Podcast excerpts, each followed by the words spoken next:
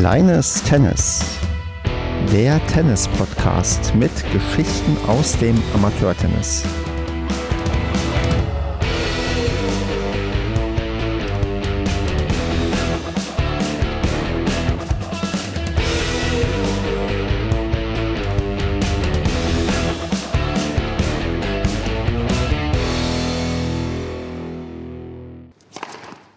Kleines Tennis, Staffel 2, Ausgabe Nummer 14. Wir nehmen auf am 9.06.2021. Ich bin damit zurück aus der kleinen Frühjahrs-Sommerpause und mit mir dabei ist heute der Lukas, den ich ganz herzlich begrüße.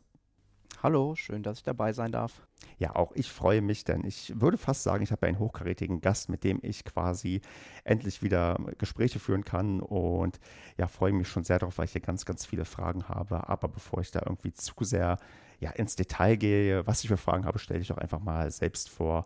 Also Name hast du schon genannt, aber vielleicht noch, bei welchem Verein spielst du, in welcher Altersklasse bist du ungefähr unterwegs, vielleicht auch dein Alter und was ist deine aktuelle Leistungsklasse? Ähm, ich bin Lukas, ich spiele beim TC Weilerbach in Rheinland-Pfalz, das ist in der Nähe von Kaiserslautern. Ähm, falls ich dieses Jahr bei den Medienspielen mitmachen werde, wird das in der Altersklasse bei den offenen Herren der Fall sein. Und äh, ja, ich bin selbst 25 Jahre alt. Und deine LK fehlt noch. Äh, 7,1 glaube ich müsste das mittlerweile sein. Das ist richtig, denn wir haben ja alle, oder ganz, ganz viele haben 0,1 stehen, weil sie alle nicht spielen durften und der Motivationsaufschlag, ich glaube, letztes Jahr im Oktober einmal irgendwie erhoben wurde. Und deswegen gibt es die meisten Leute gerade, die mit 7,1 unterwegs oder mit 0,1 unterwegs sind. Ich habe auch mal geguckt, äh, wenn wir gegeneinander spielen würden, das mache ich ja ganz gerne. Da habe ich inzwischen, glaube ich, herausgefunden. Ich weiß nicht, hast du diesen LK-Rechner mal benutzt, den man äh, benutzen kann, um zu gucken, was passiert, wenn man gegen jemanden spielt? Ja, den habe ich mir schon angeschaut, weil so selbst habe ich ganz noch nicht verstanden, wie ich das jetzt händisch ausrechnen könnte. Ich glaube, das geht auch gar nicht. Da sind sehr, doch recht komplexe mathematische Formeln dahinter, wo ich mich auch gerne mal eingelesen habe. Aber ich bin auch ganz froh, dass es diesen, diesen Rechner gibt. Und ich habe jetzt so ein bisschen gemerkt, bei den Sachen, die ich immer mal wieder eingetippt habe, dass äh, ich, wenn ich ja, gegen dich gewinnen würde, 1,414 LK Verbesserungen ja, bekommen würde und das auch das Maximum ist, was ich bekommen könnte, wenn ich gegen irgendjemanden gewinne. Okay, dann sollten wir wahrscheinlich mal gegeneinander spielen. ich glaube, das könnte eine sehr einseitige Sache werden. Ähm, um, umgekehrt übrigens würdest du 0,028 gewinnen, wenn du gegen mich ja, gewinnen würdest. Okay. Aber das ist, glaube ich, ein Duell, was äh, sehr ungleich ist und zumindest beim LK-Turnier nicht stattfinden wird, weil dazwischen vielleicht noch der ein oder andere angemeldet ist, der eine LK zwischen uns hat. Ja, dann würde ich sagen, gehen wir einfach mal zu deinem Verein, dem TC Weilerbach. Du hast schon gesagt, wir befinden uns in Rheinland-Pfalz und ich dachte, ich wäre mal einen Einstieg und frage, wie seid ihr denn durch die Corona-Zeit gekommen mit dem Verein? Also wie ist denn da der aktuelle Stand bei euch, um auch mal so einen Vergleich zu haben? Ich habe hier den Tennisverband Niederrhein. Was ist denn bei euch gerade in Rheinland-Pfalz so los und wie sind denn so gerade die ja, ähm, Startparameter auch hinsichtlich Medienspiele? Also ganz grundsätzlich sind wir als Verein relativ gut oder den Umständen entsprechend gut durch die Corona-Zeit gekommen. Ähm, wir haben versucht, besonders auch im Trainingsbetrieb für die Kinder ein bisschen was an Angeboten online zu schaffen. War nicht immer ganz so einfach, aber wurde eigentlich ganz gut angenommen. Haben so versucht, auch den Kontakt zu den Mitgliedern zu halten. Aber trotzdem sind natürlich jetzt alle froh, dass es endlich wieder richtig losgehen kann. Und bei uns starten jetzt am Wochenende auch die ersten Medenspiele. Und da ist soweit auch alles möglich. Also wir werden jetzt bei den Jugendspielen zwar kein, kein Mannschaftsessen haben, aber wir können spielen, Eltern als Betreuungspersonen können mit. Und da sind, glaube ich, alle, alle Beteiligten super happy, dass das zustande gekommen ist. Wir haben letztes Jahr, das zählt ja auch noch zum Corona, ja, zur Corona-Saison dazu, haben wir leider eine Mähnenrunde ohne Wertung gehabt. Dieses Jahr geht es dann auch mit Auf- und Abstieg wieder richtig los und ich denke, da sind auch alle durch diese halbe Pause letztes Jahr sehr motiviert und kann man auch schon bei den Doodle-Listen der einzelnen Mannschaften eigentlich nachvollziehen, dass da dieses Jahr sehr viele Leute sehr viel Lust auf Tennis haben. Und im Winter musstet ihr auch ganz zu machen, wie wir hier? Ähm, wir hatten, glaube ich, zwei Wochen am Anfang oder in der Mitte vom Oktober. Und dann war, war geschlossen und wir haben erst wieder zur Sommersaison beginnen können. Eine Sache, die du gerade angesprochen hast, waren Online-Kurse, die ihr gemacht habt für ähm, dann nur Kinder und Jugendliche oder auch für die Erwachsenen? Also diese Online-Kurse haben wir nur für Kinder und Jugendliche gemacht, ähm, unter verschiedenen Themen, je nach Altersstufe ein bisschen konditioneller, dann für die Kleinsten, aber auch so ballschulenmäßig ein bisschen was. Und wir hatten parallel noch eine ähm, Lauf-App, deren Namen mir leider entfallen ist, äh, am Start, wo quasi jede Woche so Challenges für die Jugendlichen und Erwachsenen in verschiedenen Stärkegruppen angeboten wurden. Das wurde am Anfang ganz gut angenommen und dann kam der große Schnee. Dann war die Motivation bei den Mitgliedern leider etwas geringer, aber kann ich auch voll verstehen. Ich kann das sehr, sehr gut verstehen. Wie war es denn bei dir? Bist du denn diszipliniert durch den Winter durchgelaufen oder auch eher dann irgendwann, ja, der Schnee war dir dann doch zu viel? Also ich habe mich mit den anderen Mitgliedern identifiziert und habe das bis zum Schnee gemacht und dann auch irgendwie den Anschlusspunkt verloren. Ich finde, das ist genau die richtige Einstellung. Genau, also Online-Kurse, ähm, wie seid ihr auf die Idee gekommen? Also gab es da irgendwie vom Verband den Vorschlag oder habt ihr das bei anderen Vereinen gesehen oder wart ihr da selbst quasi so innovativ unterwegs, das zu machen? Wie, ähm, ja, sag mal ein bisschen was zur Entstehungsgeschichte vielleicht, wie das auch ähm, ja, gekommen ist. Also unser Verein hat insgesamt eine relativ äh, große Kinder- und Jugendabteilung, auch im Verhältnis zur Gesamtmitgliederzahl, sodass wir schon überlegt haben, was können wir mit den Kindern gemeinsam machen. Wir haben auch ein relativ großes Trainerteam, was nicht heißt, dass jeder da unbedingt 20, 30 Stunden die Woche gibt, aber was heißt, dass wir sehr viele junge und motivierte Trainer auch mit dabei haben. Und vom Verband war da jetzt nichts großartig, was uns da den, den Ansatz gegeben hat, aber wir sind ja sonst auch online relativ aktiv als Verein, sage ich mal. Ähm, insofern als Kombination aus, wir wollen unseren vielen Kindern auch irgendwie die Möglichkeit geben, mit Tennis in Kontakt zu bleiben und unserem, ja, schon auch Fokus ähm, im Online-Bereich haben wir uns gedacht, das sollten wir, sollten wir angehen. Und wie gesagt, wir haben da verschiedene äh, Themen für die einzelnen Altersbereiche angeboten. Und es war auch schon dann schön zu sehen, dass auch dann bei den, bei den Kleinsten, bei den Kindergartenkindern da äh, teilweise sieben, acht Kinder in, in Online-Stunden gekommen sind und da mitgemacht haben. Und insofern, also hoffen wir, dass es nicht nochmal passiert, aber wenn wir nochmal die Situation hätten, äh, werden wir es wieder machen, auf jeden Fall. Sehr spannend. Ähm, du hast gerade schon gesagt, dass ihr sehr, sehr viele Jugendliche und Kinder bei euch habt. Ähm, hast du dazu vielleicht Zahlen zur Hand, wie das Verhältnis ist, also wie viele Erwachsene und wie viele minderjährige Mitglieder ihr bei euch im Verein habt? Also ich glaube, wir haben aktuell circa 350 Mitglieder im Verein und haben davon, das müssten so wahrscheinlich 130, 140 Kinder und Jugendliche sein, es sind circa 130 im Training. Und da sind natürlich immer noch ein paar dabei, die vielleicht dann mal ein Medenspiel machen und mitlaufen, aber nicht unbedingt am Training teilnehmen.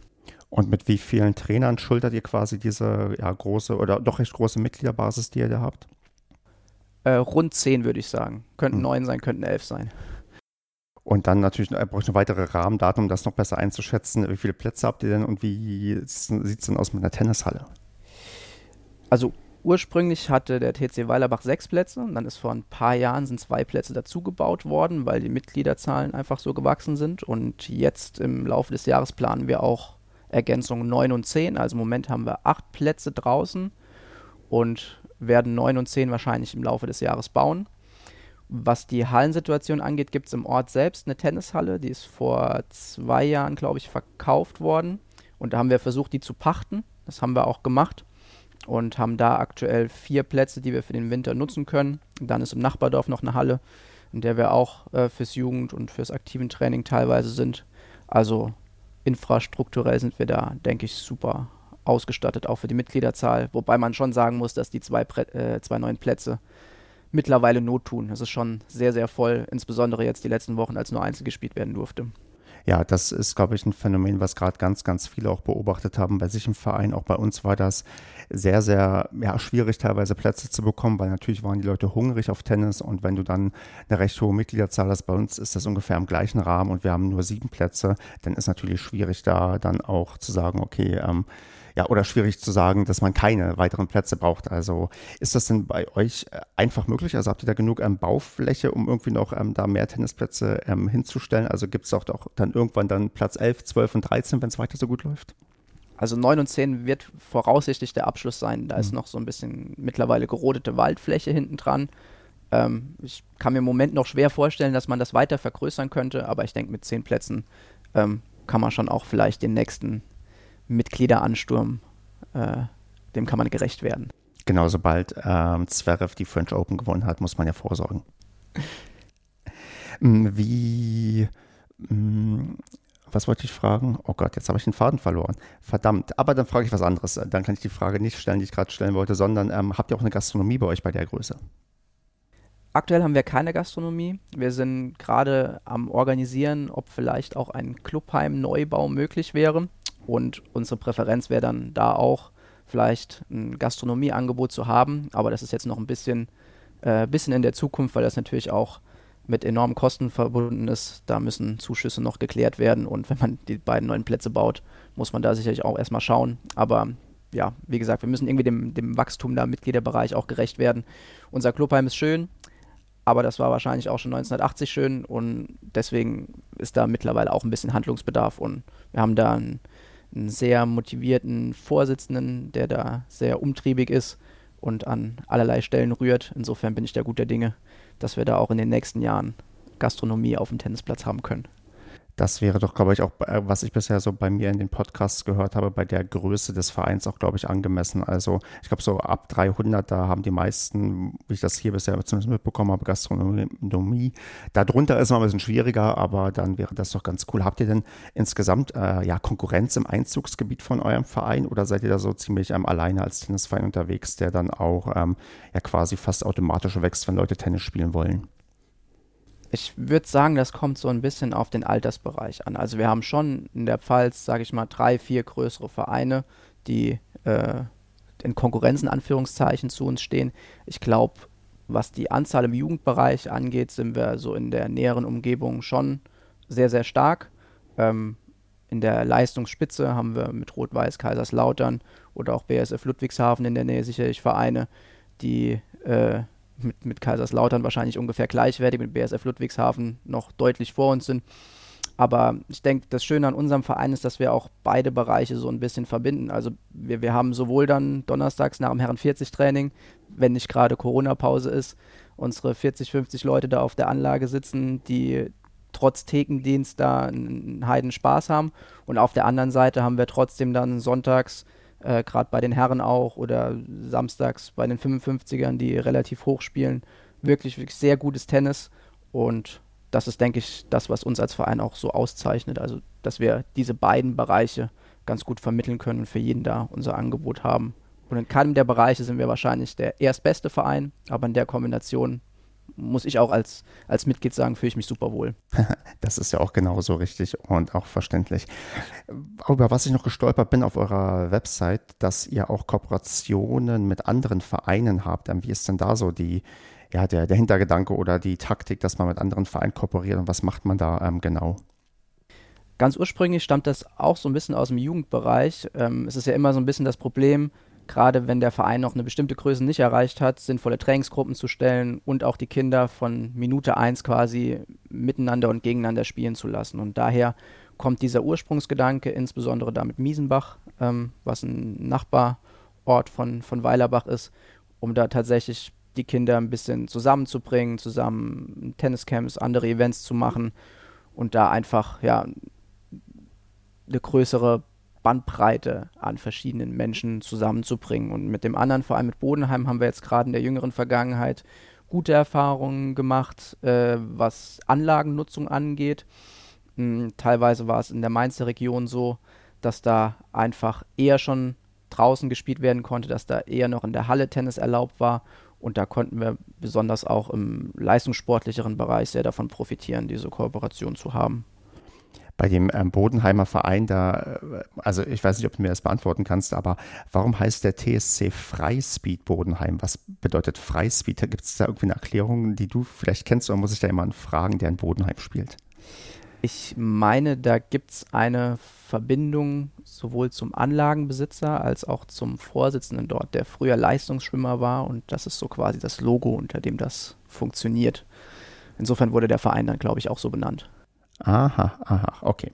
Das äh, merke ich mir mal und ähm, vielleicht komme ich irgendwann mal nach Bodenheim und dann ähm, schaue ich mir das genauer an. Okay, Lukas, hast du noch eine Sache, die du zum Verein loswerden möchtest? Eher war ein bisschen vielleicht auch auf dich gucken und was du beim Tennis so veranstaltest.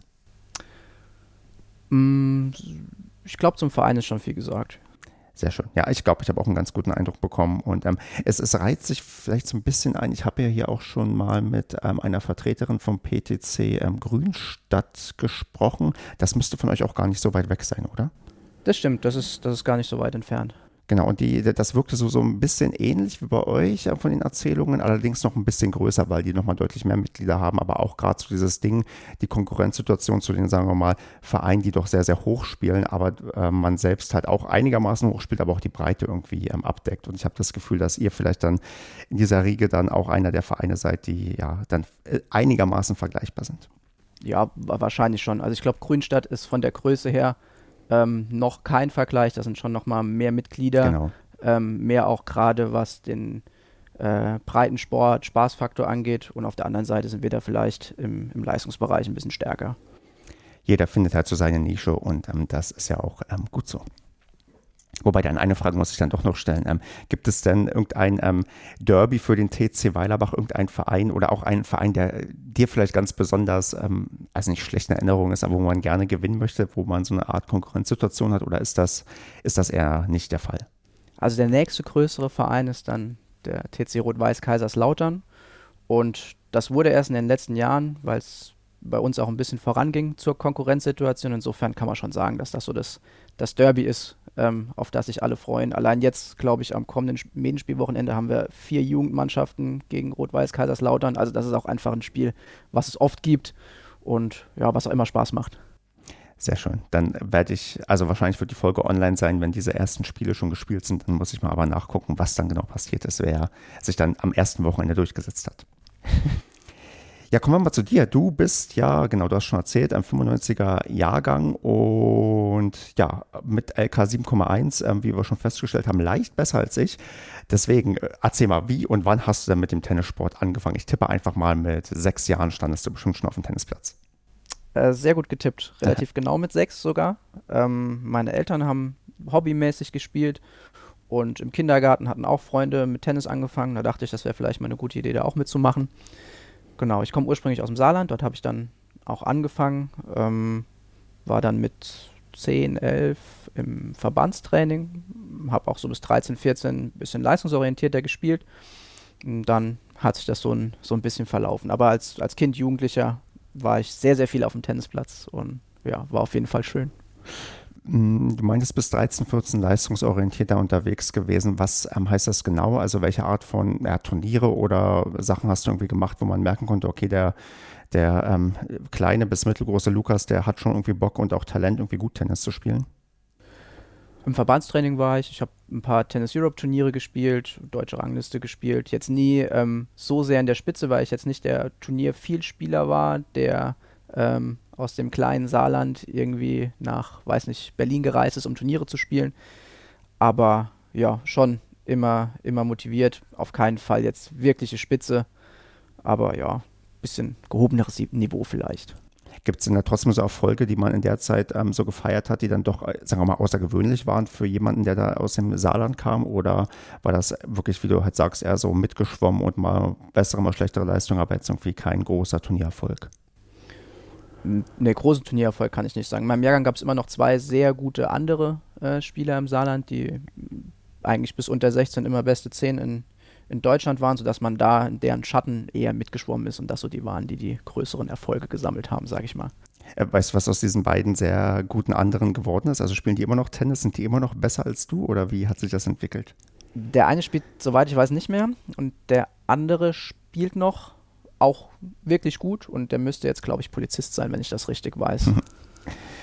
Verstehe. Also du warst da quasi immer so ein bisschen ja hinten dran und ähm, hast dann bist eher so mitgeschwommen und dann äh, hast du mit 13, 14 für dich dann gemerkt, festgestellt, okay, du willst es ruhiger angehen lassen oder mit der schulischen Leistung hat es irgendwie nicht geklappt. Wie kam denn dann, sagen wir mal, der, die Stufe zurück, dass du dich vielleicht ein bisschen ja weniger dem ja, Tennissport ähm, verschrieben hast?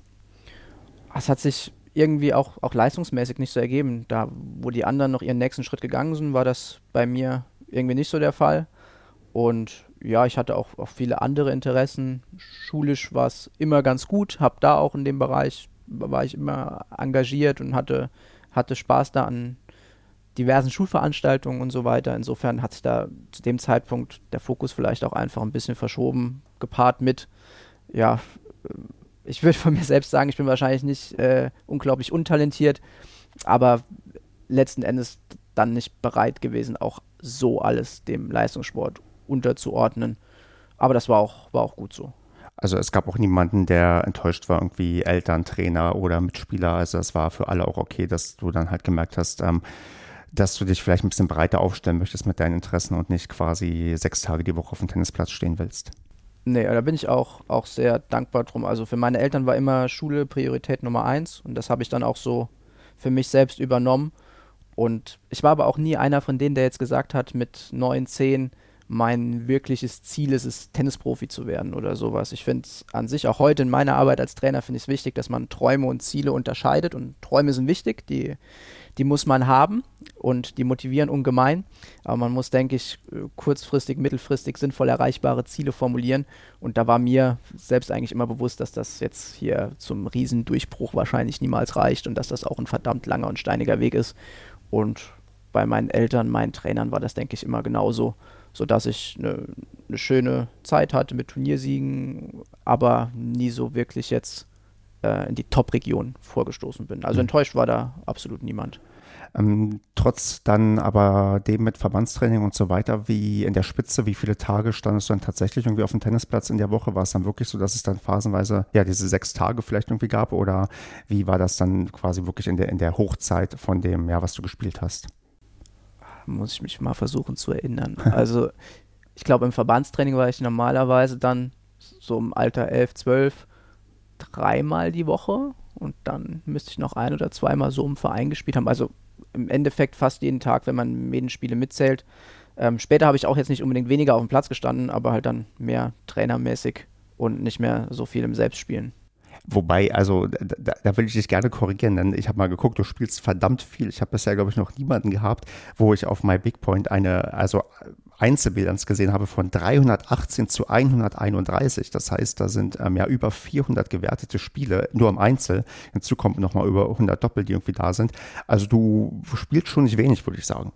Ja, wobei, glaube ich, die Zahlen deswegen so sind, weil bei mir von Minute 1 ja auch LK-System und relativ früh auch schon My Big Point mit dabei war. Also die letzten, ich sag mal, drei, vier, fünf Jahre werde ich vielleicht fünf Turniere gespielt haben und sonst die Medenspiele, schätze ich mal. Jetzt ohne, dass ich das genau ähm, verfolgt habe. Aber ja, stimmt, klar, als Kind ähm, habe ich natürlich viel gespielt, aber es ist auch immer die, die Frage des Verhältnisses. Also du hast jetzt, glaube ich, ungefähr 400, 500 Spiele aufgezählt. Mhm ich, wenn ich jetzt sehe, bei, bei meinen Spielern, die kommen auch locker auf ihre 80 Spiele im Jahr ähm, in einem gewissen Niveau, das, das hätte ich wahrscheinlich nie erreicht. Aber klar, im Verhältnis zu jemandem, der vielleicht als Kind viel gespielt hat und dann im Erwachsenenalter die Medienspiele mitnimmt und vielleicht ein, zwei Turniere spielt, ist das eine hohe Zahl, da hast du recht. Ja, und das ist auch eine famose Bilanz. Also wenn man sieht, dass quasi auf ähm, drei Siege eine Niederlage kommt, so ungefähr ganz, ganz grob gerundet, dann bist du auch immer einigermaßen erfolgreich unterwegs gewesen. Ja, das hängt aber, glaube ich, auch ein bisschen damit zusammen, dass ich ähm, am, am, Anfang relativ vereinstreu war und auch in den unteren Ligen dann meine Jugendmannschaftsspiele gemacht habe, in denen ich dann meistens eher nicht verloren habe. Ähm, und das hat dann die Bilanz, glaube ich, schon ein bisschen aufgehübscht, muss man auch ehrlicherweise sagen. Das heißt, wie ist es heute? Also wenn du in so eine neue Saison gehst, was ist da so dein, deine Erwartung, dein Ziel? Also gehst du schon davon aus, dass du 50 Prozent der Spiele gewinnst oder vielleicht sogar 60 Prozent? Also was ist da immer so dein, dein Gefühl, wenn du jetzt auch vielleicht auf die aktuelle Medenspielsaison schaust? Erwischst du mich ein kleines bisschen auf dem falschen Fuß, weil ich mir vorgenommen hatte, für dieses Jahr ein bisschen äh, kürzer zu treten, medenspielmäßig. Aber normalerweise, ähm, also die letzten Jahre, man guckt ja vorher schon so ungefähr, gegen wen man kommen kann. Und äh, ja, wenn man seinen Verein sinnvoll ausgewählt hat, dann sollte man schon äh, eine 50%-Quote auf jeden Fall schaffen. Ähm, grundsätzlich sagt man ja, glaube ich, wenn es so um Turnierauswahl geht, dass man auf zwei Siege eine Niederlage haben sollte und sowas bei den Medenspielen zu schaffen. Da hätte man wahrscheinlich den richtigen Verein ausgewählt, sag ich mal. Das ist mal ganz gut, dass ich ähm, das so in der Form höre, damit ich auch selbst meine Leistung ein bisschen einschätzen und reflektieren kann, ob ich mich quasi richtig genug eingeschätzt habe oder nicht. Ähm, da, ich bin doch leicht drunter unter dem, was du gerade genannt hast, aber ich bin auch nicht ganz so weit weg davon. Das ist alles für mich, glaube ich, gerade erreichbar. Deswegen glaube ich, dass ich bei meinem Verein ganz gut gerade aufgehoben bin. Ja, ich finde ich find das auch wichtig einfach, dass, dass der Spaß erhalten bleibt, dass die Motivation erhalten bleibt. Wenn man dann sagt, wenn du jetzt sagen würdest, ja, ich möchte aber unbedingt gegen einen LK7er gewinnen und dafür spiele ich jedes Turnier, wo ich einen bekommen kann, dann schaffst du das vielleicht irgendwann mal. Aber jeder Woche wird es wahrscheinlich schwierig und dann weiß ich nicht, ob man dann noch so den Spaß beim, beim Tennis behält. Ja, ich bin manchmal erstaunt. Ich habe ja mal mich irgendwann ähm, in einem gelangweilten Abend, man hat ja viele von diesen gehabt in den Corona-Zeiten, durch äh, My Big Point-Profile durchgeklickt und manchmal findet man wirklich Leute, die eine sagenhaft schlechte Bilanz haben, wo ich mich frage, warum gehen die eigentlich auf den Platz, wenn die quasi jedes Mal verlieren und dann auch wirklich im, ja, im also hohen zweistelligen Bereich, was irgendwie an Niederlagen dasteht und dann dem gegenüber ganz, ganz wenig Siege. Da bin ich manchmal echt ja, fasziniert, was Leute da für eine Ausdauer oder Motivation an den Tag legen, das immer noch zu versuchen. Ja, das verstehe ich ehrlich gesagt dann auch nicht so ganz. Natürlich, man sagt ja immer so schön, es kommt nicht aufs Gewinnen an, es muss Spaß machen, natürlich. Aber wenn ich jedes Spiel verliere, weiß ich nicht, wie groß der Spaßfaktor noch ist. Ja, das, ähm, da sind wir dann wahrscheinlich einer Meinung, dass da schon hin und wieder auch mal was Erzählbares dabei herumkommen sollte. Absolut. Ja, aber du hast trotzdem, da bei dir öfters was Zählbares ähm, herumgekommen ist, dann, wie ich feststellen konnte, doch eine, sagen wir mal, andere Karriere eingeschlagen, denn ich habe in meiner Intensivrecherche herausgefunden, dass du mit 16 bereits den C-Trainerschein gemacht hast. Genau, also mit, mit 16 habe ich dann meinen C-Trainerschein gemacht. Ähm, ja, zu dem Zeitpunkt habe ich sowieso schon ab und zu mal im Tenniscamp ausgeholfen oder ja, mal die eine oder andere Stunde gegeben. Also habe ich das ein bisschen Spaß gefunden, habe dann im, im Saarland die C-Lizenz gemacht. Und also, also eine gewisse Eigenmotivation war da, weil halt ähm, du gemerkt hast, okay, so ein bisschen den ähm, Kindern in diesen Camps wahrscheinlich was beibringen, ist ganz cool. Hat dich auch ein anderer dazu quasi inspiriert oder gesagt, hier komm, Lukas wird sich auch Trainer sein oder war das wirklich so kompletter Eigenantrieb? Also ich glaube, dass ich in meiner Jugendzeit eigentlich immer sehr, ähm, sehr gute Trainer selbst hatte. Also fand, empfand meine Trainer immer als Vorbilder, als nette, zugewandte Menschen und schon relativ früh habe ich gedacht, ey, es wäre eigentlich cool, äh, auch mal so zu werden. Also das war, war schon relativ früh in mir drin. Insofern hatte ich jetzt kein einzelnes Vorbild, aber eigentlich durchweg gute Erfahrungen mit meinen eigenen Trainern ähm, plus Passion für Tennis, sodass sich das, glaube ich, daraus ergeben hat. Und wie, also mit 16 warst du wahrscheinlich noch Schüler, hast du dann quasi dann irgendwann auch so nebenberuflich, so als Nebentätigkeit dann einfach ja die Trainertätigkeit aufgenommen und ein paar Stunden die Woche gemacht. Genau, also wenn mich dann Leute gefragt haben, habe ich das, ich das gemacht. Das war am Anfang so, dadurch, dass ich ja selbst im Verbandstraining war, dass es dann öfter auch mal welche waren, die, ja, Altersbereich 11, 12, 13 vielleicht, ähm, die da ein bisschen Ergänzung gesucht haben. Und dann habe ich mit denen gespielt und dann hat sich das, ja, hat sich das irgendwie so ergeben und wurde immer ein bisschen mehr. Hm, wenn du sagst, es wurde immer ein bisschen mehr, ich verstehe, am Anfang war es eher so einzelstundenmäßig und später hast du auch quasi reguläre Trainingsgruppen gehabt oder wie hat sich das da quasi entwickelt? Genau, also ich habe relativ viel Einzeltraining am Anfang tatsächlich gemacht. Und als ich dann 18, 19 wurde, mein Abitur gemacht habe, war ich auch mit dem einen oder anderen ein bisschen auf Turnier unterwegs, weil ja, da ist man halt einfach noch flexibler, ungebundener und auf der anderen Seite war es dann äh, für den Jungen, mit dem ich damals unterwegs war, wahrscheinlich auch ganz cool, das nicht mit seinen Eltern machen zu, in Anführungszeichen, machen zu müssen, sondern jemanden dabei zu haben, mit dem er auch spielen kann, ähm, der vielleicht altersmäßig nicht ganz so weit weg ist. Und dann war es eher so dieser Einzelstunden, Einzelbetreuungsbereich. Und am Anfang habe ich relativ wenig Gruppenstunden gemacht, also wirklich so ein, zwei die Woche in meinem Verein, für den ich damals gespielt habe. Und als ich dann zum Studium nach, nach Mainz gezogen bin, hat sich das ein bisschen gewandelt irgendwie. Da habe ich dann eher auch nochmal im Breitensportbereich was gemacht, mehr Gruppenstunden gemacht und das war, war neu, musste man auch erstmal irgendwie lernen, weil es dann doch was anderes war. Man hat ja immer so seine Vorstellungen, auch aus seinem eigenen Training raus und plötzlich hat man dann mit einer ganz anderen Zielgruppe zu tun. Aber fand ich, fand ich eigentlich auch immer, immer spannend, besonders jetzt auch so in der Rückschau, glaube ich, hat man da viel gelernt fast mehr als äh, von, den, von den Leistungsspielern, sage ich mal. Genau, bevor wir da vielleicht noch ein bisschen konkreter auf die Unterschiede eingehen. Du hast gesagt, da warst du auch ähm, hin und wieder mit jemandem so allein unterwegs. Das war dann auch wirklich ähm, ja, jemand, der, ähm, also ein Jugendlicher, der leistungsorientiert ähm, bereits unterwegs war. Oder wie ähm, kann ich das interpretieren? Genau, also der war unter 14, ähm, so ungefähr 20, 30 in Deutschland, unter den besten 100, 150 in Europa. Und da sind wir so ein bisschen auf Turniere gefahren. Dann hatte ich noch eine eine Spielerin auch aus meinem Heimatverein, die, glaube ich, ein Jahr älter war. Die war auch, auch ganz, ganz ordentlich, spielt jetzt äh, leider nicht mehr, aber auch da war man so im näheren Bereich auf Turnieren unterwegs. Und ja, wie gesagt, das war vielleicht auch irgendwie ein bisschen eine andere Zeit. Also nach dem Abitur hat man ja eh erstmal so seine, seine kleine Pause. Ich habe ein Saarland-Abitur gemacht, da war man dann im Juni, Juli fertig und vor Oktober ging eh nichts los. Und da war man einfach den, den ganzen Tag auf dem Tennisplatz, hat mit den beiden dann gearbeitet. Es hat super, super viel Spaß gemacht, waren echt coole Erfahrungen dabei. Ja. Und, und wie ist das, wenn du mit denen so unterwegs bist? Also wie, also äh, mich interessiert so ein bisschen vielleicht der, der Ton untereinander. Also gerade ähm, wenn du als nicht als Spieler, sondern als Trainer mit dabei bist, dann kommt man ja sicher ins Gespräch mit den ja anderen Betreuern, die dann vielleicht auch Trainer sind oder Eltern sind oder äh, die schlimmste oder beste Kombination beides zusammen. Ähm, wie, wie, wie anstrengend ist das denn? Also, weil ich kann mir auch durchaus vorstellen, dass man da dann Leute hat, die, äh, sagen wir mal so, einen sehr, sehr großen Ehrgeiz irgendwie an den Tag legen und eigentlich auch sehen wollen, dass das Kind möglichst erfolgreich ist. Also wenn ich ehrlich bin, hat es mir immer viel Spaß mit meinen Leuten gemacht, weil man da einfach auch ein, ein nahes Verhältnis hatte ähm, und wirklich auch deswegen gut zusammenarbeiten konnte. Auf der anderen Seite, gerade was du gesagt hast, diese Eltern-Trainer-Kombination, waren da auch ein, zwei Erlebnisse dabei, bei denen ich gedacht habe, also was, was mache ich eigentlich hier oder was machen die hier? Ich erinnere mich an ein Turnier in, in Luxemburg, da haben sich zwei Väter geprügelt, weil sie sich gestritten haben, ob ihre elfjährigen Töchter jetzt 5-1, 40-0 oder 5-1, 40-15 im dritten Satz haben. Also das sind dann Dinge, da hat mir, hat mir irgendwie das Verständnis dafür gefehlt. Äh, wie, also A, wie wurde das aufgelöst? Also wie, wer hat die Prügelei äh, beendet? Und B, ähm, hat am Ende diejenige mit der die Vorderlage auch das Match gewonnen? Ja, ich glaube, es war dann noch ein Punkt und der Oberschiedsrichter ist dann so äh, mit beiden Armen mehr oder weniger dazwischen gegangen. Also ich habe mit dem Rücken zu denen gesessen, auf einmal wurde es laut, ich habe mich umgedreht und habe gedacht, das, da, das kann doch nicht wahr sein. Ja, auch im Sinne von Vorbildfunktion und was alles dazu gehört, das ist ja, man trifft, also ich höre öfters mal solche Anekdoten irgendwie, habe sowas zum Glück noch nie live erlebt, weil das ja dann auch irgendwie reichlich ähm, absurd irgendwie ist.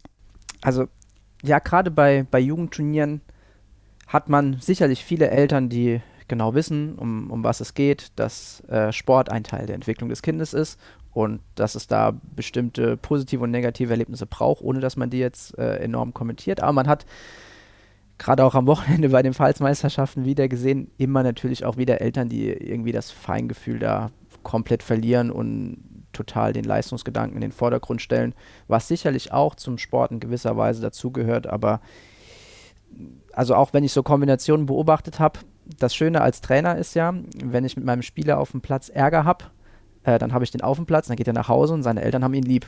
Aber wenn ich jetzt der zugehörige Vater oder die zugehörige Mutter bin, ist das nicht unbedingt so. Und das ist, glaube ich, schon eine Kombination, die für sehr viel Sprengstoff sorgen kann. Wie war das denn bei dir zu jung warst? Warst du mit deinen Eltern vermehrt unterwegs oder auch mit einem Trainer oder einer Trainerin? Ich war mit meinen Eltern vermehrt unterwegs, vor allen Dingen mit meinem Vater. Und der hat mich eigentlich, also der hat mich zielstrebig unterstützt, würde ich das nennen. Das war jetzt kein Über-Tennisvater, der ähm, nach jeder Niederlage sauer war, aber das war schon jemand, wenn ich äh, irgendwie kleine Aussätze hatte, was Verhalten anging und so, der das schon deutlich kommentiert hat, dass das so nicht geht. Aber das ist ja dann auch genau diese Entwicklung, ähm, um die es, finde ich, geht, die man machen muss und das sollten Eltern dann natürlich auch kommentieren. Genau, also es geht nicht darum, dass am Ende gesagt wird, warum hast du den Ball da nicht Longline gespielt, sondern warum hast du da deinen Schläger geschmissen und das wird kritisiert.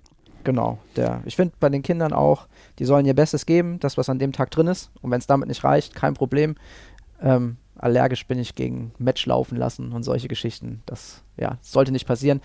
Dann kann ich das ja vorher offen und ehrlich sagen, dass ich darauf keine Lust habe. Und dann sparen wir uns alle unsere Zeit und lassen das. Ja. Ich meine, was sonst noch auch zu dem passt, was du schon erzählt hast, du hast ja gesagt auch, dass für deine Eltern die Schule immer das Wichtigste war und das ist dann auch, glaube ich, recht natürlich, dass dann auch nicht auf dem Tennisplatz der absolute Druck irgendwie auf dich ausgeübt wird, dass du da irgendwie gute Leistung vollbringst, wie dann vielleicht bei den Eltern, wo die Kinder das kompensieren müssen, was die Eltern vielleicht nicht erreicht haben oder was sie gerne ja erreicht hätten. Ja, ich glaube, was auch ein Faktor ist, der bei mir nicht so groß war, weil meine Eltern das äh, weder finanziell gekonnt hätten, noch gewollt hätten, wenn sie es gekonnt hätten, glaube ich. Ich, also ich glaube, dass Geld schon auch ein Faktor ist. Also wenn ich sehe, wir hatten beim A-Trainerschein da Zahlen zugesehen, dass ein Jugendspieler im Jahr 50.000 Euro ohne Training kostet. Ähm, wenn ich das als, als Grundlage anlege und dann sehe, ja, wie man da teilweise darauf reagiert, kann ich mir schon vorstellen, dass da manchmal auch einfach viel, viel mehr Zündstoff drin ist, als es das bei mir war. Das ist ähm, ganz interessant. Ähm, wo, wofür geht denn das Geld drauf? Also ist das jetzt auf ähm, quasi schon auf ähm, Profi-Ebene, also auf dem Weg zum Profi, oder ähm, kommen wir da schon hin, wenn jemand ja äh, deutsche Rangliste Top 100 ist in der Jugend? Da glaube ich nicht. Aber ich sag mal so, die, die Top-Spieler in Deutschland, in Europa spielen im, im Jahr dann wahrscheinlich ihre zehn internationalen Turniere. Und wenn ich dann sehe, dass da ja im Jugendbereich zumindest mal einer mitreisen muss, ähm, dann sind ja quasi schon 20.000 Euro weg. Und dann habe ich über alles andere an, an Material, alles andere an, an Reisen, an Benzin, an Bespannungen, habe ich ja noch gar nicht gesprochen. Insofern, wenn ich das im Jugendbereich wirklich sehr zielstrebig betreiben möchte, dann ist das schon ein finanzieller Faktor für die Eltern, äh, besonders auch hier bei uns. Und deswegen ist für mich auch die Frage, wie früh ich so einen Weg als, als Spieler wirklich einschlagen würde und auch als Eltern den forcieren würde. Ich finde, solange es mit der Schule gut funktioniert, ist das eine, eine clevere Entscheidung. Aber wir haben auch hier gerade im Umkreis ähm, die Möglichkeit, in, in Mannheim eine Privatschule zu besuchen, zu der man dann nur ein, zweimal die Woche hin muss und viel trainieren kann ich weiß halt nicht, ob das die, die Lektionen sind fürs Leben, die man dadurch lernt. Also, ja, bin da eher auch, wie meine Eltern es damals auch waren, Verfechter davon, so lange wie möglich Regelschule mitzumachen.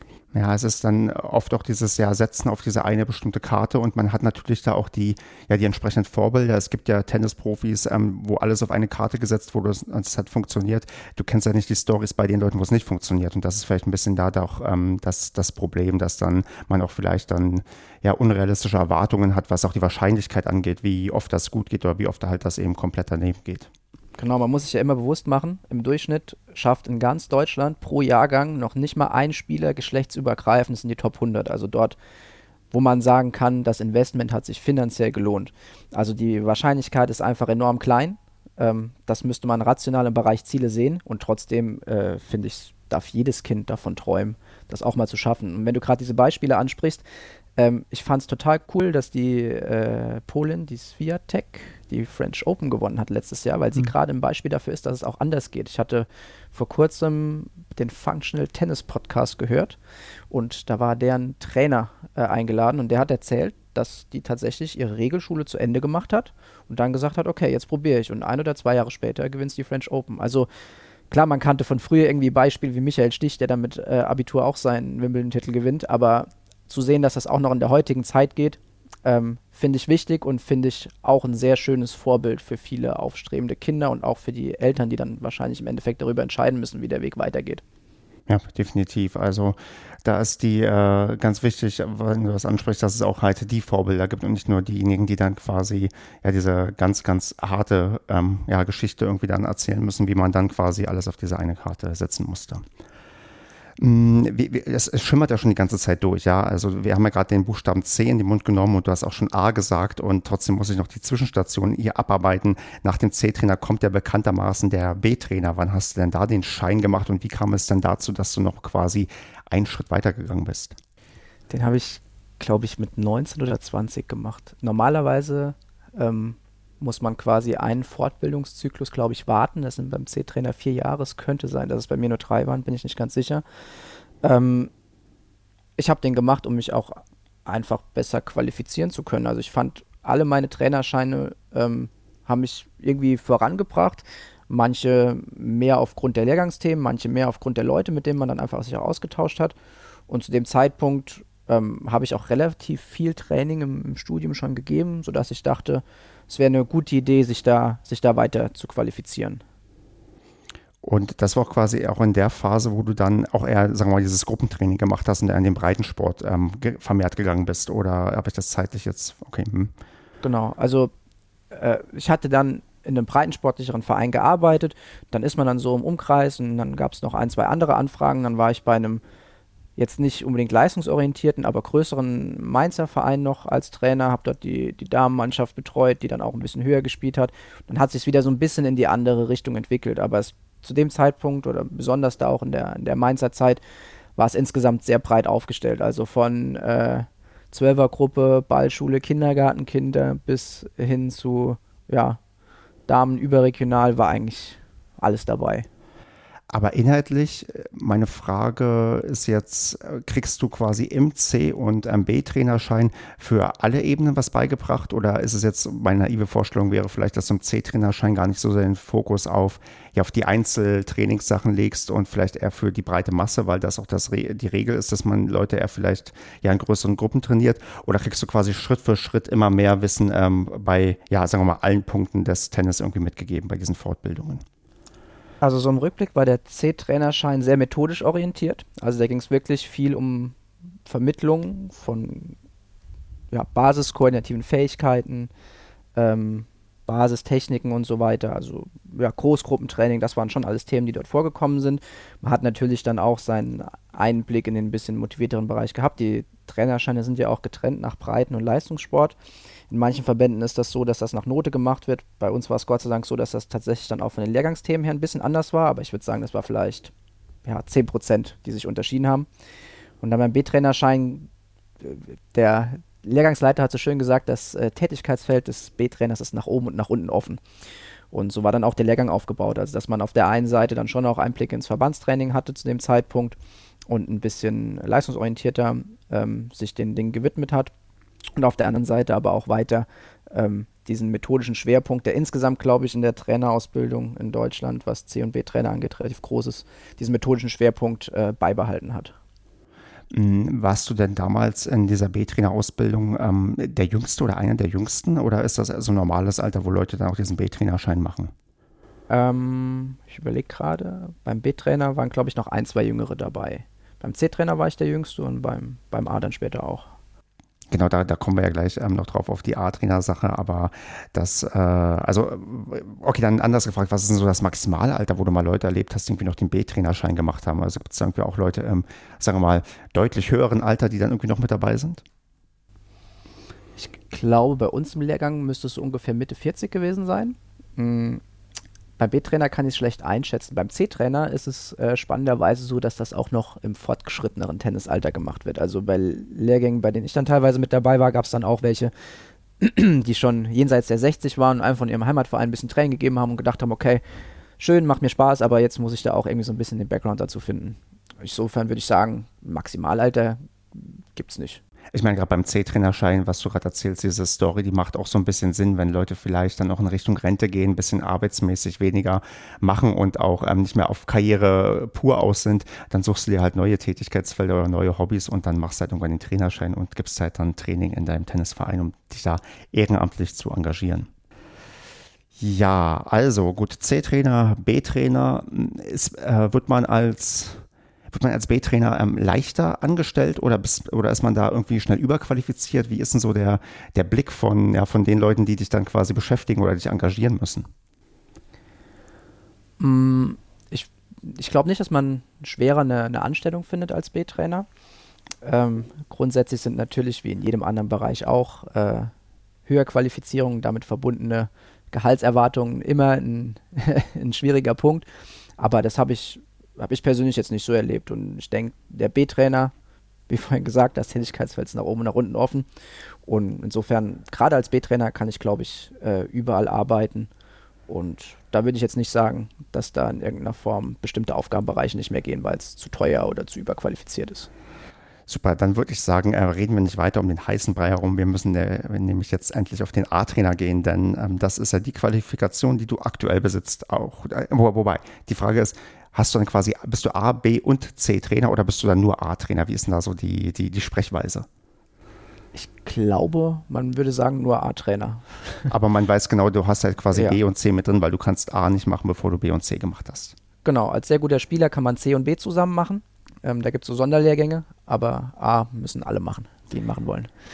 Ja, damit bist du nämlich im Olymp der, der Trainerausbildung ähm, angekommen oder du musst mir gleich noch erzählen, ob es vielleicht noch mehr gibt. Aber ich habe nämlich äh, recherchiert, dass du irgendwann mal zumindest als der jüngste A-Trainer Deutschlands ähm, gelistet wurdest. Stimmt diese Information? Äh, ja, das stimmt. Ja, also ich glaube, es ist inzwischen nicht mehr der Fall, weil ähm, bedauerlicherweise werden wir ja alle irgendwie älter. Aber ähm, erzähl mal, wie alt warst du denn, als du den A-Trainerschein gemacht hast? Ähm, meine Prüfung hatte ich an meinem, ich muss kurz rechnen, 24. Geburtstag. Beziehungsweise das war der Tag, an dem keine Prüfung war. Also so alt war ich. Das heißt also, damit, ähm, also Prüf, damit du da das machen kannst, musst du eine Prüfung bestehen. Ähm, hast du eine Eingangs- und Ausgangsprüfung oder wie läuft da genau die, die Ausbildung ab? Und ist das auch ein Unterschied zu dem, was quasi vorher passiert ist? Genau, also der Unterschied ist tatsächlich ein bisschen, bisschen größer. Ähm, grundsätzlich bewirbt man sich erstmal über seinen Landesverband für den A-Trainer-Aufnahmetest. Da muss man nochmal eine Lehrprobe im Verband machen. Bei einigen Verbänden muss man vorspielen und noch einen Theorietest machen. Das war bei mir nicht so. Eine Lehrprobe musste ich machen, aber im kleinen Saarland war man natürlich irgendwo auch froh, ähm, dass es Leute gibt, die ja, sich dafür begeistern können, sodass ich dann zur Zulassungsprüfung angemeldet wurde von meinem Landesverband. Und die war dann im Jahr quasi vor, ähm, vor dem endgültigen Trainerschein im Dezember. Da fährt man hin, hat anderthalb, zwei Stunden Vorspiel, wo man quasi seine spielerische Eignung unter Beweis stellen muss. Und dann hatten wir noch einen Theorietest, der ging, ich glaube, zwei oder drei Stunden, das weiß ich nicht mehr genau. Das war quasi der Aufnahmetest. Und das ist das, was dem eigentlichen Lehrgang sozusagen bevorsteht. Also schon recht ähm, umfangreiches Auswahlverfahren mit einigen Hürden, die man nehmen muss. Ja, auf jeden Fall. Für mich persönlich auch, weil ich äh, absolut zu den schwächeren Spielern gezählt habe in dem, in dem Lehrgang. Also ich muss auch ehrlich sagen, das Vorspielen war damals das, was mir am meisten Bauchschmerzen gemacht hat. Ich habe vorher auch dann nochmal, also sehr regelmäßig gespielt, sehr regelmäßig für mich selbst gespielt, um das überhaupt schaffen zu können. Und ja, ehrlich gesagt weiß ich auch nicht, ob ich es nochmal schaffen würde. Ähm, aber ja, der Aufnahmetest war eigentlich so für, für meinen Blickwinkel die größte Hürde. Und ich glaube, das ist schon auch was, was einige Leute davon abschreckt, es überhaupt zu versuchen. Aber wie beim normalen Spiel auch, man kann einen guten Tag treffen, man kann einen schlechten Tag treffen und äh, kann natürlich dann auch reichen. Auf was guckt man denn da genau? Also wie genau du an die Linie spielen kannst mit deiner Vorhand oder was oder was hatten dir am meisten Sorgen gemacht, was du da vorspielen musstest, was du vielleicht ja nicht so gut beherrschst? Also witzigerweise war es exakt der gleiche Aufnahmetest wie beim C-Trainer auch, aber es ist dann natürlich auf einem ganz anderen Niveau irgendwie, wo es abgeprüft wird. Also man spielt dann ja schon auch mit, mit anderen Spielern, die ja entweder früher sehr, sehr gut waren oder immer noch äh, sehr, sehr gut sind. Und wenn ich mich so dran erinnere, wir haben am Schluss ein Gruppenfoto gemacht. Ich wollte mich in die erste Reihe knien und habe äh, direkt, glaube ich, einen Krampf im Oberschenkel bekommen, weil es schon ja einfach vom, vom Tempo her sehr anstrengend war. Ganz grundsätzlich ähm, ja, es ist Rückhand immer eine, eine kleinere Baustelle und insbesondere dann auch Aufschlag, äh, vielleicht auch aufgrund meiner Körpergröße. Und dann natürlich auch gerade im Kontrast zu ja, den wirklich sehr guten Spielern. Aber ja, ich habe einen guten Tag getroffen, Gott sei Dank und vielleicht auch dankbare Prüfer. Sehr cool. Und ähm, Lehrprobe hast du auch erwähnt, musstest du eine machen? Heißt das, du spielst da quasi eine, eine, eine Stunde mit äh, Schülern vor oder du musst da quasi einen Entwurf machen, wie du quasi deinen dein Unterricht aufziehen würdest oder was verbirgt sich genau unter dem Begriff Lehrprobe? Im Heimatverband muss man erstmal eine Lehrprobe machen, um quasi empfohlen zu werden. Da musste ich nur so einen kürzeren Entwurf machen, also quasi eine Tabelle, welche Übungen ich mache und das dann 20 Minuten demonstrieren. Ähm, beim bundesweiten Aufnahmetest sozusagen gab es das dann nicht mehr und man hat dann im A-Trainer-Lehrgang selbst nochmal Lehrversuche gehabt und am Schluss natürlich dann auch nochmal als Teil der Prüfung ähm, eine richtige Lehrprobe, die ging glaube ich eine halbe Stunde. Und dann ist es auch wie bei allen anderen Trainerscheinen so, dass man die vorher schriftlich ausarbeitet, ähm, so ganz klassisch wie in jedem anderen Unterrichtsbereich auch, dass man erstmal Bemerkungen über die Gruppe macht, über das Thema macht, sagt, wofür man sich da genau entschieden hat, warum man das macht, das technisch und taktisch ein bisschen aufarbeitet und dann die Übung im Endeffekt vorstellt. Und jetzt die ganz große Frage, warum? Also warum hast du dich so früh und überhaupt für den A-Trainerschein entschieden? Es hatte mehrere Gründe. Erstens habe ich nicht so direkt damit gerechnet, dass ich es überhaupt schaffe. Und dann dachte ich, am besten oder am größten sind ja die Chancen eigentlich dann, wenn ich noch möglichst jung bin, um vielleicht dann auch spielerisch noch in der Form zu sein äh, das machen zu können. Dann der zweite Punkt war, äh, dass ich überlegt hatte, auch auf Dauer im Tennisbereich zu bleiben. Das habe ich jetzt für mich selbst irgendwie immer noch nicht so 100% entschieden, wie, ob das so bleiben wird oder nicht. Aber dann dachte ich auch, wenn man später mal seine 40, 50 Trainerstunden die Woche vielleicht gibt, wo ist dann noch die Zeit, um diese, um diese Lizenz zu machen? Also ich hatte zu dem Zeitpunkt auch mit einem Trainer in meinem Heimatverein äh, darüber gesprochen, der mit mir zusammen den B-Trainer-Lehrgang gemacht hat und hat auch gesagt, ja, würde ich gern, aber ich sag's dir ehrlich, ich habe keine Zeit, mich spielerisch vorzubereiten. Wenn mir drei Wochen ausfallen, das kann ich mit Familie einfach nicht machen. Dann dachte ich, okay, also wenn, dann ist, ist jetzt der Zeitpunkt, zu dem du es versuchen solltest. Und das war, war dann der Antrieb. Also günstiger Zeitpunkt, gepaart vielleicht mit Träumen, Zielen für später. Gibt es da irgendwelche Nachteile in der Form, wie ich es gerade schon probiert habe, herauszufinden, dass du als A-Trainer ähm, überqualifiziert bist oder dann tatsächlich nochmal noch mehr Geld verlangen kannst für deine Tätigkeit und du quasi, ja, dich, hm, ja, wie, ich vergleiche mal so ein bisschen vielleicht wie beim, beim Profifußball, wo es auch ähm, unendlich viele Trainer gibt, aber nur, ja, wenige Trainerposten irgendwie im Profibereich, dass man dann ja auch dann wieder in einer stärkeren Konkurrenzsituation ausgesetzt ist und eigentlich gar nicht so viel mit dem, ja, A-Trainerschein unter Umständen anfangen kann. Oder werden A-Trainer immer gesucht? Ich glaube schon, dass A-Trainer grundsätzlich äh, eher gesucht sind. Es ist natürlich in gewisser Weise ist es vielleicht sogar eine Jobgarantie, aber nur in bestimmten Bereichen. Man hat natürlich schon das Problem, weil die äh, Stundensätze dann entsprechend steigen, dass vielleicht Leute nicht bereit sind oder auch nicht die Möglichkeit haben, das Geld auszugeben. Das verstehe ich aber auch. Also das finde ich überhaupt nicht, nicht verwerflich, äh, wenn jemand sagt, ich gehe einmal die Woche Tennis spielen, was soll ich dann so und so viel äh, Euro für meine Stunde da bezahlen? Das, das sehe ich nicht ein. Aber gerade durch den A-Trainer und die Qualifikation gibt es dann auch immer wieder das passende Klientel, sage ich mal in Anführungszeichen, das dazu dann auch, auch bereit ist. Aber es ist schon problematischer als jetzt bei den Lizenzen darunter, das muss man sagen. Dann, bevor wir auf das Leben eines A-Trainers konkreter eingehen, noch auf den Weg dahin. Also, das musst du jetzt mal erklären. Was lernt man denn und was lernt man nicht in dieser, ja, in dieser Ausbildung? Also, wie viel Zeit muss man reinstecken? Erzähl mal so ein bisschen, wie dann die, ja, die eigentliche Ausbildung an sich dann gelaufen ist, nachdem du die Aufnahmeprüfung bestanden hast. Also, der Aufnahmetest war im Dezember. Der Lehrgangsbeginn war um Ostern, also so März, April. Insgesamt besteht er aus drei vollen Wochen in Präsenz an den Bundesstützpunkten oder an drei Bundesstützpunkten in Deutschland. Meine waren Kamen, Hannover und Stuttgart. Genau, da wird dann die Ausbildung gemacht und dann gibt es nochmal eine Prüfungswoche mit drei Tagen, wo dann schriftlich, äh, mündlich und in der Lehrprobe geprüft wird. Und in den Lehrgängen selbst der erste Lehrgang war noch ein bisschen technikorientierter, allgemeinorientierter, also so wie oftmals Ausbildungen sind, dass man erstmal darstellt, was soll überhaupt passieren, äh, die Leute da abholt, wo sie sind und Grundlagen schafft. Und dann wurde es von den Themen her immer spezifischer.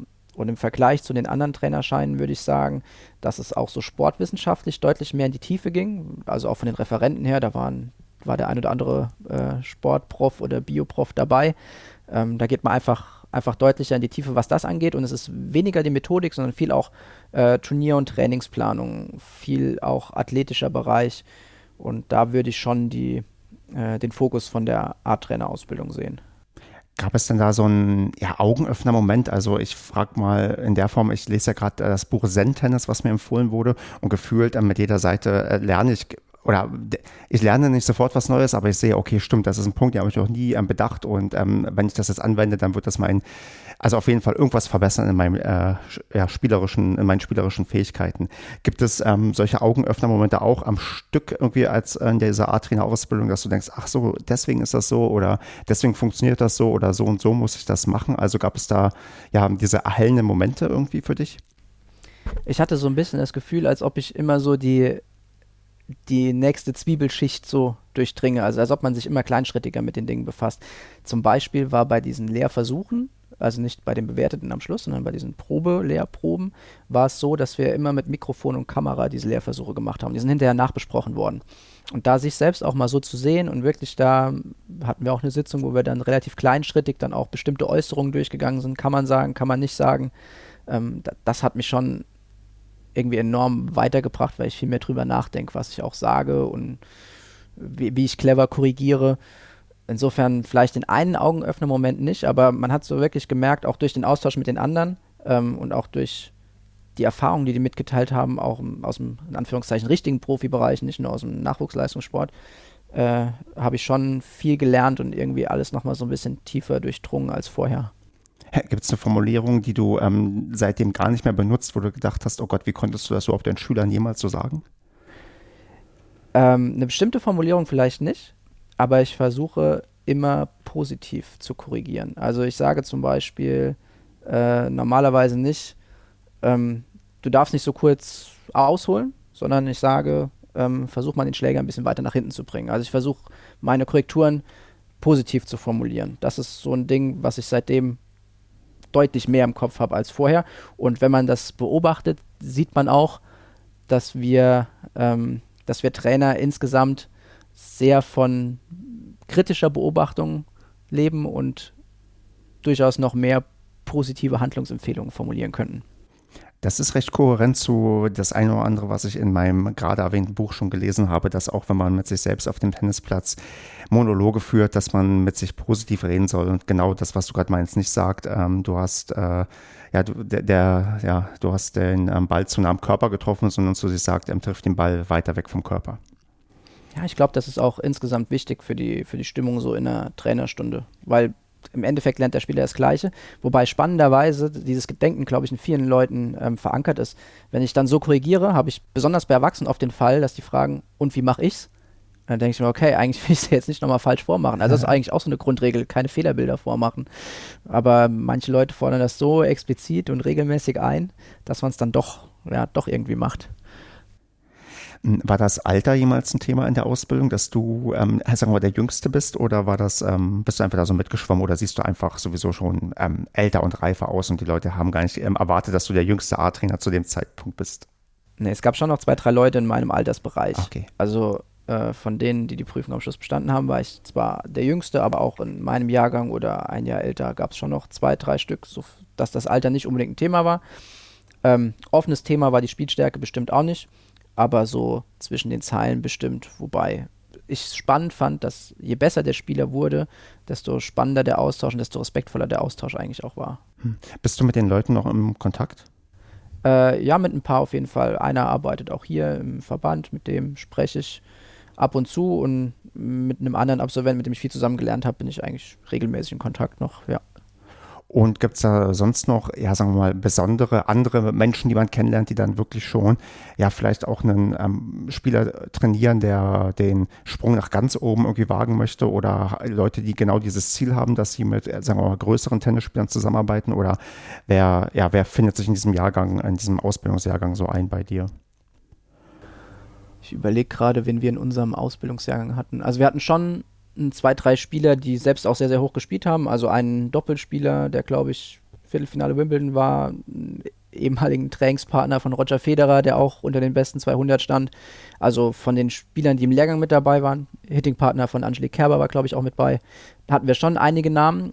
Ähm, insbesondere aber auch dadurch, dass die Lehrgänge an den Bundesstützpunkten stattgefunden haben, war eigentlich parallel immer noch irgendein anderer Lehrgang. Der war manchmal im Jugendbereich, manchmal im aktiven Bereich ähm, sodass da auch so gerade in Stuttgart von den, von den Mädels und Damen einem der eine oder andere über den Weg läuft. Also die Barbara Rittner war gerade mit ihrem, ihrem Team zu dem Zeitpunkt in Stuttgart, als wir Prüfung hatten und Lehrgang hatten.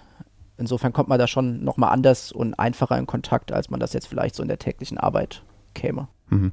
Wie, wie geht es denn danach weiter? Also du bist ja recht fix mit deiner Trainerausbildung gewesen. Ähm, kommt nach dem A-Trainer noch was oder gibt es dann irgendwie nochmal spezielle Seminare, die nochmal ganz explizit auf Sachen irgendwie eingehen? Oder sagst du, du hast jetzt mal genug an, an Scheinen gesammelt und ähm, bist jetzt nur auf dem Platz und ähm, wendest das Wissen an, was du erworben hast?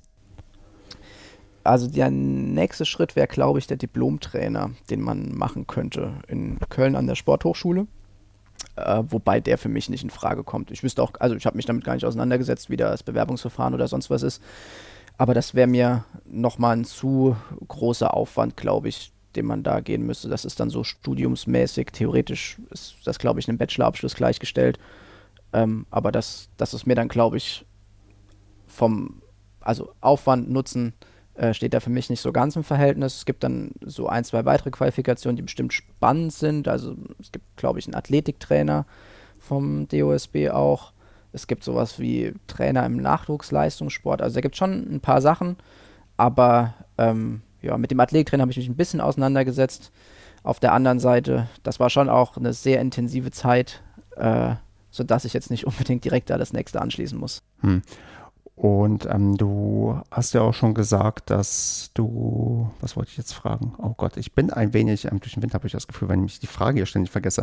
Ähm, dann frage ich das mal, ähm, wie viele gibt es denn noch an A-Trainern in, äh, in Deutschland? Also gibt es noch, äh, hast du da irgendwie eine Zahl parat, wie viele insgesamt ähm, den A-Trainerschein haben? Gute Frage. 500 plus minus, sage ich jetzt mal. Ich habe 400 und 600 im Kopf und eins mhm. davon wird hoffentlich stimmen. Und mir fällt jetzt die Frage ein, die ich gerade schon stellen wollte. Du hast es vorhin nämlich schon angedeutet, du weißt noch gar nicht so richtig, in welche Richtung das geht. Also wie viel Trainer wirst du eigentlich in Zukunft sein? Und ähm, wahrscheinlich ist dir das im Verlauf des Gesprächs auch noch nicht klar geworden, ähm, wie, viel, wie viele Stunden du fortan machen wirst. Also ich habe ja parallel auch studiert, hm. habe jetzt letzte Woche meine Masterarbeit abgegeben im, im Lehramt und ja, bin jetzt gerade so an dem Punkt, äh, dass ich mir mal sehr ernsthaft Gedanken drüber machen möchte, ähm, wie lang es im Tennisbereich in dem Umfang äh, weiter funktioniert, weil, also ich bin jung, aber ich bleibe leider nicht jung. Insofern ist ja Familienplanung auch auf jeden Fall ein Thema und ob Familienplanung funktioniert, wenn man 40 Stunden unter der Woche auf dem Platz steht und jeden Sonntag äh, eine Medienspielmannschaft betreut, das steht auf einem ganz anderen Blatt. Auf der anderen Seite ist es das, was mir super viel Spaß macht. Ähm, insofern, ja, denke ich, werde ich auf jeden Fall jetzt unmittelbar im Tennisbereich bleiben, äh, wird jetzt aber nicht für in 15 Jahren garantieren wollen, dass ich da nicht irgendwie vor einer Schulklasse stehe und vielleicht nebenher noch fünf bis zehn Stunden äh, mache, weil es mir einfach super, super viel Spaß macht. So ganz ohne Tennis, das könnte ich mir nicht vorstellen. Vielleicht ohne eigenes Spielen schon, aber ohne Training geben, das, ja, dafür war es jetzt ein zu großer Teil in der unmittelbaren Vergangenheit.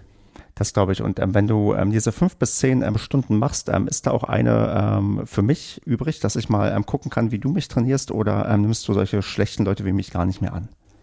Doch, mache ich auf jeden Fall. Mir geht es nicht darum, ob jemand gut oder äh, schlecht spielt, sondern mir geht es darum, ob jemand sich da tatsächlich auch 100% damit beschäftigt und da Spaß dran hat. Ich habe gerade gestern eine sehr schöne Stunde mit einem Herren 40-Spieler gehabt, der früher Profi-Basketballer war und so ein richtiger 100%-Typ ist. Wenn der was macht, dann macht er es richtig. Und das ist eine Stunde, in der gibt es äh, quasi keine Trinkpause, manchmal Redepausen, um das Thema noch besser zu durchdringen. Aber auch wenn wir da jetzt nicht äh, von LK1 sprechen ähm, oder irgendwie nationaler Spitze sprechen, war das eine absolut tolle Stunde, die mir sehr, sehr viel Spaß gemacht hat. Insofern, weil ich dich als jemanden einschätze, der auch sich sehr, sehr viel mit Tennis beschäftigt, glaube ich, dass wir auch eine schöne Stunde oder schöne Stunden miteinander haben könnten. Da würde ich mich sehr darüber freuen, damit ich mal sagen kann, ich wurde schon mal von einem Art-Trainer trainiert. Also das äh, merken wir uns mal, wenn ich dann wirklich in der Gegend mal in Rheinland-Pfalz unterwegs bin, dann ähm, werde ich das auf jeden Fall versuchen zu forcieren, damit ich ähm, das in meinem Lebenslauf auch unterbringen kann. Und, und du kannst auch mich dann in deinem Lebenslauf unterbringen. Das ist ja auch ähm, nicht selbstverständlich, ein, ähm, ein Podcaster mal trainiert zu haben. Das stimmt. Podcast habe ich noch nie gemacht. ja, perfekt.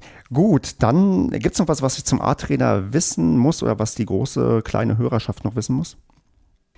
Ähm, also, falls jemand zuhört, der überlegt, ihn zu machen und Angst vorm Vorspielen hat, ich würde es auf jeden Fall trotzdem versuchen. Ich finde immer, äh, wer nicht wagt, der nicht gewinnt. Ähm, man bereut nur, was man nicht getan hat. Man soll es auf jeden Fall probieren und durchfallen ist kein Problem. Aber ich glaube, es gibt einige B-Trainer, die sich nicht unbedingt trauen, Angst vor der Aufnahmeprüfung haben, trotzdem probieren. Das kann auf keinen Fall schaden. Dann würde ich jetzt in die ja, Abschlusszielgerade einbiegen und mit drei Entweder-Oder-Fragen dich ja quälen oder beglücken. Mhm. Fangen wir mit der ersten Frage an. Stärken ausbauen oder Schwächen ausmerzen? Stärken ausbauen. Das äh, höre ich sehr gerne, weil ich glaube, das ist auch das Richtigere. Ähm, als Trainer lieber mit Anfänger oder lieber mit einem Fortgeschrittenen arbeiten? auf jeden Fall mit motivierten arbeiten. Wenn beide motiviert sind, dann lieber fortgeschritten. 9 Uhr oder 14 Uhr? 9 Uhr. Hm, der frühe Vogel fängt den Wurm. Gut, dann ähm, haben wir noch zwei Vervollständigungssätze. Der erste ist ein Wortwitz. Ich weiß nicht, ob er klappt, aber vielleicht ähm, bist du so schlagfertig und kriegst da was Lustiges hin. Wer A-Trainer sagt, muss auch. Oh, nicht schlagfertig. Kein Problem. Also, wenn dir auch nichts einfällt, dann ähm, sag einfach, muss auch B-Trainer sagen. Muss auch B-Trainer sagen. Und die letzte Frage, die hatten wir vorhin schon so ein bisschen implizit, glaube ich, beantwortet. Trotzdem bringe ich sie hier nochmal, weil ich es mir vorher ausgedacht habe. Mein Trainervorbild ist? Eigentlich meine allererste Trainerin, weil sie es äh, immer geschafft hat, den Spaß und die menschliche Entwicklung äh, in den Vordergrund zu stellen und es nicht so wichtig war, äh, ob man jetzt die Vorhand genau dahin gespielt hat, wo man sie hätte hinspielen sollen. Das klingt doch ähm, sehr gut. Lukas, ich finde, äh, wo du gerade das Wort Spaß gesagt hast, äh, mir hat das hier auch sehr, sehr viel Spaß gemacht, mit dir zu reden. Du hast trotzdem jetzt mal die Möglichkeit, irgendwas in die große, kleine Tenniswelt zu sagen, was du schon immer mal sagen wolltest. Und ähm, ja, hau raus. Ich finde, Tennis ist äh, der schönste Sport der Welt. Ich finde, beim Tennis kann man sehr viel lernen, besonders als Kind. Äh, man ist auf der einen Seite auf sich allein gestellt, man ist für sich verantwortlich. Das muss man im Leben, glaube ich, später lernen. Ähm, es geht nicht immer gerecht zu, trotzdem muss man damit umgehen können. Und ich finde, äh, dass Tennis deswegen der, der schönste Sport ist und ein Sport ist, den man auf jeden Fall in seinem äh, Leben gesehen haben sollte. Insofern wäre meine Botschaft an die, an die Welt da draußen, auf jeden Fall ausprobieren. Das wäre mein persönlicher Schlusssatz und auch nochmal vielen Dank an dich, dass ich Gast sein durfte. Ich danke dir auch, auch für diese passenden Schlussworte, denn da sind wir uns hier, glaube ich, bisher immer alle einig gewesen in diesem Podcast, dass Tennis einfach der beste Sport der Welt ist. Ich wünsche dir eine ja, Medenspielsaison, wo du oder deine Schützlinge erfolgreich unterwegs sind und dann hoffe ich, dass wir irgendwann mal eine Trainerstunde gemeinsam verbringen können und bis dahin wünsche ich dir eine gute Zeit und bis bald mal. Die wünsche ich dir auch. Danke dir. Gerne. Tschüss.